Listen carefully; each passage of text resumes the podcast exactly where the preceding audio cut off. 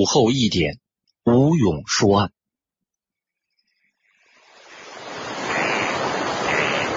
古北口在首都北京北部偏东的位置，这是一个极其重要的、具有战略地位的门户。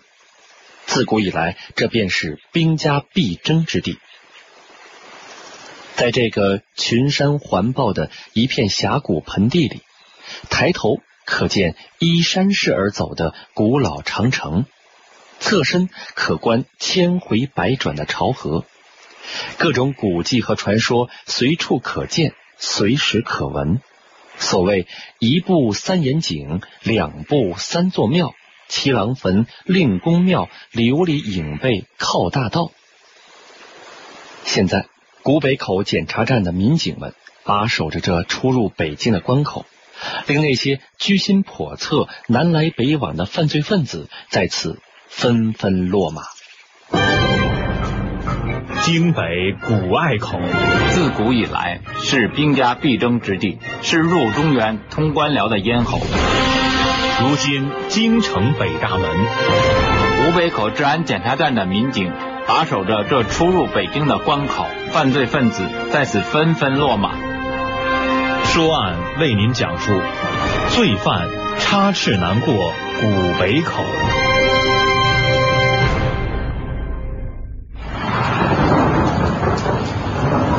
这是一九九七年的夏天，那年最大的一场雨，从七月三十号白天一直下到了晚上。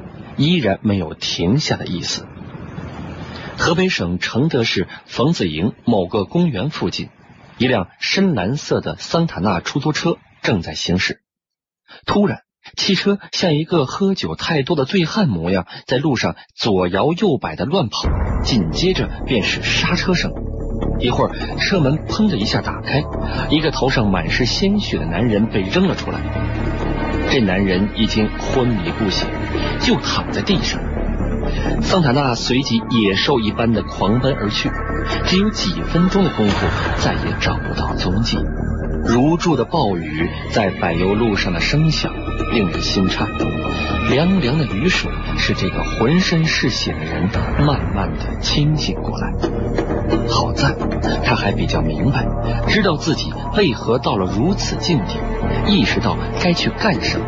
他挣扎着爬起身，一步三晃的走向曾经无数次经过的公安局大门。很快，一起特大杀人、抢劫出租车的报案材料出现在河北承德双桥公安分局的记录上。报案人赵立秋，即被害人，是出租汽车司机。当晚九时三十分，两个男人乘车，称要去某地。当赵全神贯注驾车时，不料灾难从身后袭来。罪犯猛地举起一把铁锤，砸向他的头部。随着一阵像车外暴雨一样猛烈的锤起锤落，赵立秋再也受不住，昏死过去。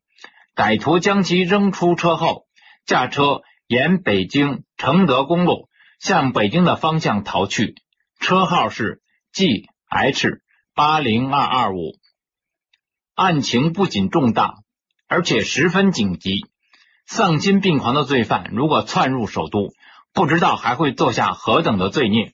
接到报案后，双桥分局局长李文启、政委孟建国带领四十余名民警，沿着罪犯逃跑的方向追去，并火速通知北京的警察伙伴们。与双桥毗邻的是北京密云县公安局，最直接的地带。是古北口为我们讲述的，是曾经采访过此案的《人民公安报》编辑王锡全。时任密云县公安局局长的李兰祥、政委李青莲得到情况通报后，马上调集警力赶往古北口。于是，所有值班人员行动起来，集合完毕，在领导的带领下，乘车向夜幕冲去。从县城的公安局所在地到古北口。需要走一百四十里地的山路，但无论是什么样的情况，也难不住警察们全去堵截擒获罪犯的脚步。与此同时，湖北口治安检查站内也是一片忙碌。站长赵秀勇同大家一起研究行动方案。根据时间推断，罪犯现在还不能到达北京地界的情况，决定兵分两组，一组由朱宝才带队到经济交界的地方设卡，确认罪犯是否真的要进入北京，以图发现他们的踪迹，并设法将其截住。第二组在检查站就地加强检查岗哨，力争把胆敢闯入的罪犯卡住。具体由李金城负责。全体民警立即奔赴自己的岗位。万一罪犯弃车夺路而逃，就必须出动更多的人力物力对其进行围剿。案情分别向古北口派出所、铁路派出所报告了。李兰祥、李青林两位领导在向古北口进发的路途中，考虑到了各种可能发生的情况，一边走。一边在重要的地方布下警力，于松树峪交通执勤站、古北口隧道等地沿途排兵布阵，层层设置住铁闸，让罪犯插翅难逃。猛然间，守卫在经济交界处的民警们通过电台报告紧急案情：一辆深蓝色的桑塔纳闯过拦车检查的人们，已经向北京的方向开去，车号正是 G H 八零二二五。歹徒们已经肆无忌惮的闯过了警察们的第一次拦截，说明歹徒已到了穷凶极恶的地步。桑塔纳如发了疯的野狗一样狂奔而来，警察们横在路上示意停车，车不但不停，反而向警察撞去。数名警察毫不惧色，挺身上前，用冲锋枪指向他，他无奈，只得稍稍减速。而恰在这时，几辆汽车从两侧驶来，几乎是同时到达这里。警察们一让路，而这辆疯狂的桑塔纳趁机一拨车头，冲进茫茫雨夜。警察们要开枪，怎奈有其他的车，只得作罢。李金城见此，立即发动汽车，紧紧尾随而去。距检查站八百米远的公路收费站前。一辆深蓝色桑塔纳轿车驶来，他根本不打算停车交费，但是在坚固的路坎面前不得不停下。收费员刚刚接到治安检查站赵站长的电话，无论如何不能放走 G H 八零二二五轿车。收费员故意拖拉着不办，为追击而来的警察们赢得了极其宝贵的时间。收费员只见一辆汽车沿着逆行的道路冲过收费站后停住，车门开迟，跳出几个他们非常熟悉的身影，正是警察。桑塔纳轿车内的人也发现了警察，他们明白，坚决不能再要这辆车了。二人窜下车，拼命的向路边跑去，一转身跳进深沟。警察们见此，也毫不犹豫的往沟里跳。就在落地的一刹那。李金城的双腿一阵剧痛，他为了使自己拿着的冲锋枪不被磕坏，用身体护住，两条腿却被锋利的石头尖划出血来，剧痛使他险些摔倒，浑浊的洪水已经没到腰间，他踉跄几步站稳了，向着歹徒们跳下的地方追过去，然而还是晚了，歹徒们借助有利的地形抢先一步。钻进了茂密的青纱帐中，在夜幕和滂沱大雨的掩护下失去踪迹。从承德追踪犯罪嫌疑人而来的李文启、孟建国两位领导与北京警方会合，为了不给犯罪嫌疑人以喘息的机会，而且要充分利用古北口利于堵截的地形，把犯罪嫌疑人在这里抓获。按照部署，全部警力分成十二个战斗单位，分别把守铁路。公路河口，当地派出所的警察深入到群众当中，广泛发动，见到可疑人立即报告。犯罪嫌疑人消失的地形十分的复杂，一片白亩果林和杂草野树横生的地带之后，就是湍急的潮河。此时河内水声隆隆，河的另一岸是盘龙山，还有卧虎山与它对应。通辽铁路线上的古北口站就在半山腰。暴雨仍然没有停息的意思，叫得人们睁不开眼睛。山区的夜里本来就冷，现在更让人感到透骨的寒意。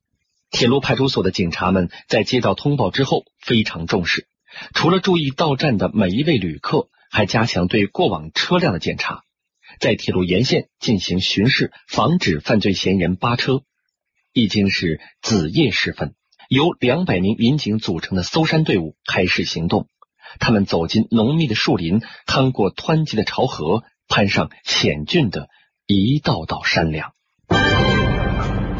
京北古隘口，自古以来是兵家必争之地，是入中原、通官僚的咽喉。如今京城北大门，吴北口治安检查站的民警把守着这出入北京的关口，犯罪分子在此纷纷落马。说案为您讲述：罪犯插翅难过古北口。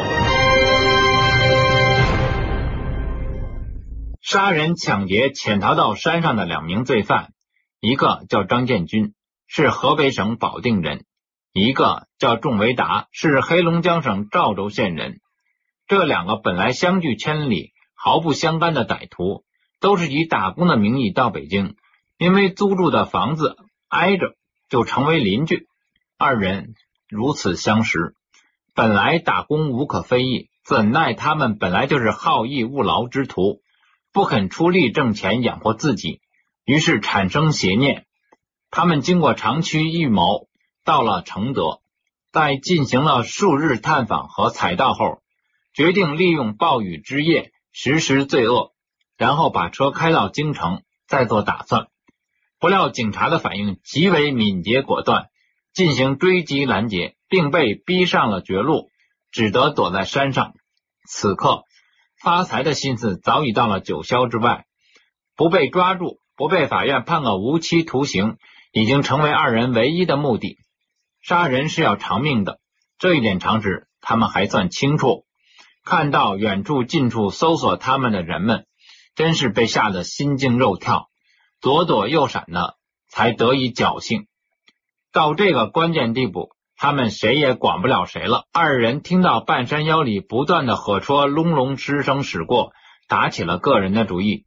于是他们分手了，沿着不同的方向逃去。暴雨中的黎明姗姗来迟，铅黑一样的乌云依然笼罩着整个天空，没有半点缝隙，这压得人们喘不过气来，胸膛变成了石头，几乎失去了活力。犯罪嫌疑人依然没有踪影。七月三十一号上午九点半，一个全身透湿的年轻人出现在河西村的一个小商店门前。他掏出身上的钱，钱也是湿的。他要买饼干、可乐等食品，最后又向店主提出：“给我一双鞋吧，新旧全行。”这个人此刻光着一双脚。店主心里已经提高警惕，仔细观察着这位陌生的客人。他神色慌张，贼眉鼠眼，不停地看着左右，好像是怕着什么事情，一个劲儿的催促店主要快。店主答应给他找一双旧鞋，翻腾半天拿出一双，这个人接过来就穿上，也不管是否合脚，抬腿就走。店主看着他的行踪，是奔火车站的方向。并迅速跑出村子，他要去报告。迎面撞到了检查站的警察朱宝才、赵成国，他急忙报告情况。这个店主是极有心计的人，给陌生人找鞋时，故意挑拣一双鞋底花纹较深的，为的是踩在路上时能够留下清晰的痕迹。这个买鞋人说什么也想不到这一层的奥妙，他自己。把行踪准确无误的告诉了警察们，警察们当然也就不再客气，顺着这行脚印儿一路追了下去。然而，任何事情都会有意外，这才是世间事物的规律。这行脚印儿也是如此，在一个全是乱石的拐弯处，印痕消失了，因为在这暴雨之际。石头上的所有痕迹都会被冲刷的干干净净，这令在场的人们无可奈何，只有望时兴叹。穿鞋人去向何方呢？李兰祥、李文奇两位局长一起赶到了河西村，分析案情之后，认为这个可疑人现在还不会走得很远，于是迅速调集参战的各路人员，根据这里的地形，兵分九路，形成一个范围明确的包围圈。包围圈越来越紧，集中在古北口火车站附近。一名年轻人慢慢的向这里走来，好似心情很平静的旅客，准备登车去远方。看上去他与其他几位乘客没有多大的区别，但是他的平静是装出来的，内心里还是太紧张。在此执勤的警察们早就练就一双火眼金睛，为的就是专门从好人堆里往外挑他这种人，只要看他一眼也就足够了。更何况，他从远处一步步走来，铁路派出所副所长郭瑞波也很不在意的迎了上去。来人发现大事不好，企图转身就跑。他的想法不错，可惜是来不及了。此人正是杀人抢劫犯之一张建军，一名案犯落网的好消息立即在全体参战人员中传开，大家欢欣鼓舞。经过辨认。张建军不是到河西村小店买鞋的人，说明那个家伙还未落网，而他有极大的可能还在包围圈内。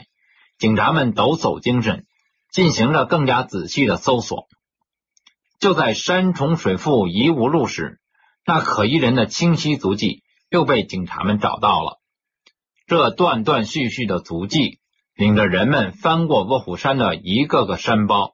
直向铁路，这个家伙也要利用火车逃窜。要知道，铁路线上来往的火车极多，如果他找到一个可乘之机，就能跑掉。情况十分紧急，警察心急如焚，没命的奔跑起来。朱宝才一马当先，跑在最前面。距离古北口一里路远的地方，有一间道房，铁轨就横在门前隆起的高坡上。道房内没有可疑人，一列火车高速驶来。朱宝才忽然发现，远处的大坑内趴着一个人。也就在这时，此人从坑里一跃而起，向着火车奔去，意图很明显，扒车。朱宝才一眼看出，这小子的着装与小店的主人提供的可疑人的着装是一致的。他大喊一声：“站住！”便追了过去。这人站在路基上，但他可不是听了警察的命令站住的，而是在等火车。一见警察追来，也就不再等，三步两步穿过铁路。他已经看好，警察若是冲过路基铁道来追他，根本来不及，会被火车挡一个正着，自己却可以借机钻入丛林之中。这个时间差足够他用的了。昨天夜间，他们就是这样。利用一个瞬间的机会逃脱跳，这类似的好机会又幸运地降临。眼见这一切，朱宝才拼命往路基上跑，但还是晚了一步。列车已近在咫尺，火车司机看到这个突然冲上来的警察，忙拉响车笛以示警告。不能等火车过去，否则一切都晚了。警笛此刻似乎已经不是警告。而是成为催促他快过去的哨音，所有的想法在一刹那闪过。冒着粉身碎骨的危险，他猛跑几步，飞身一跃，终于抢在车头的前面冲过去了。火车斜裹着风，把他重重的摔倒在地，几个跟斗之后，连滚带爬的下了路基。朱宝才站起身，眼见着被追踪的目标已拐上山路，他一看留在路上的足迹。正是他们在追击寻找的，他再一次命令站住，对方就像没听见，依然向山上的树林猛跑。朱宝才掏出手枪，对天鸣放示警。此人依然不停脚步，而且已经接近树林。警察虽然紧紧追赶，却仍有数十米的距离。警察已别无选择，只有开枪。随着一声枪响，目标应声倒在密林边上。但他还在用双手往前爬，朱宝才赶上前去，掏出手铐将其铐上，正是另一名杀人抢劫犯仲维达。而此刻，朱宝才却险些栽倒，看他衣服撕破，脸上青紫红肿，他的右手拇指戳伤，肿得像一根胡萝卜。他就是依靠这个胡萝卜掌握，并且保持着平衡和稳定。才一枪击中仲维达，他的双腿肌肉严重撕伤，是为了与火车争抢那一秒钟的时间，跨越铁轨时造成的。这一秒钟，他抢到了手，赢得了宝贵的一秒。守住京城北大门，这是这些民警们的誓言。这是发生在一九九七年的事情。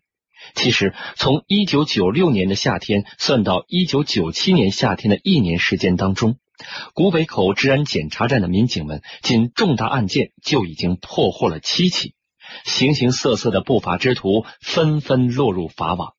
明天的说案，我们会继续关注。京北古隘口，自古以来是兵家必争之地，是入中原、通官僚的咽喉。如今京城北大门，古北口治安检查站的民警把守着这出入北京的关口，犯罪分子在此纷纷落马。说案为您讲述：罪犯插翅难过古北口。本期节目讲述人：人民公安报编辑王希。